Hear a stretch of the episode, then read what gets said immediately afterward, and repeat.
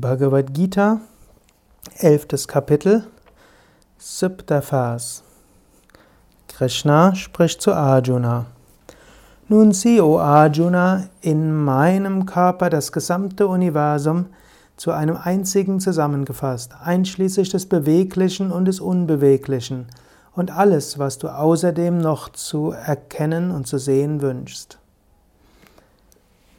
Krishna bereitet also Arjuna vor. Er hatte zuerst gesagt, du siehst unglaubliche Wunder, du siehst unglaubliche Wunder auf der physischen Welt, auf der Feinstoffwelt.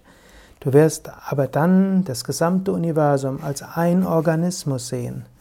So wie in deinem eigenen physischen Körper, jetzt als Mensch, du verschiedene Zellen und Organe hast. Die einzelne Zelle mag sich fragen, wie ist es mit den anderen Zellen? Die einzelne Zelle mag vielleicht sogar ein individuelles Bewusstsein haben. Nehmen wir es mal an, sie hätte es. Sie würde dann in Kontakt treten zu anderen Einzelzellen und könnte vielleicht mit diesen Zellen auch sprechen. Und dann würde sie schauen, bin ich vielleicht Teil eines größeren Ganzen? Und nehmen wir an, das Bewusstsein der Zelle sei eigentlich identisch mit dem Bewusstsein des gesamten Körpers.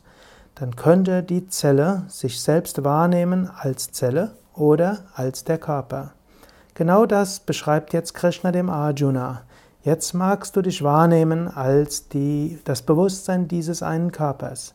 Aber wenn dein inneres Auge geöffnet ist, dann siehst du dich als Bewusstsein des gesamten Universums.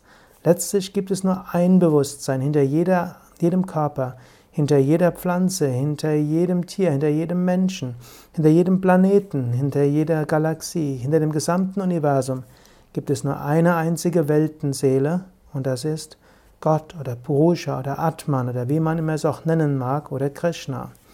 Und Krishna verspricht jetzt dem Arjuna, ich werde dir das so zeigen, du wirst es so wahrnehmen können.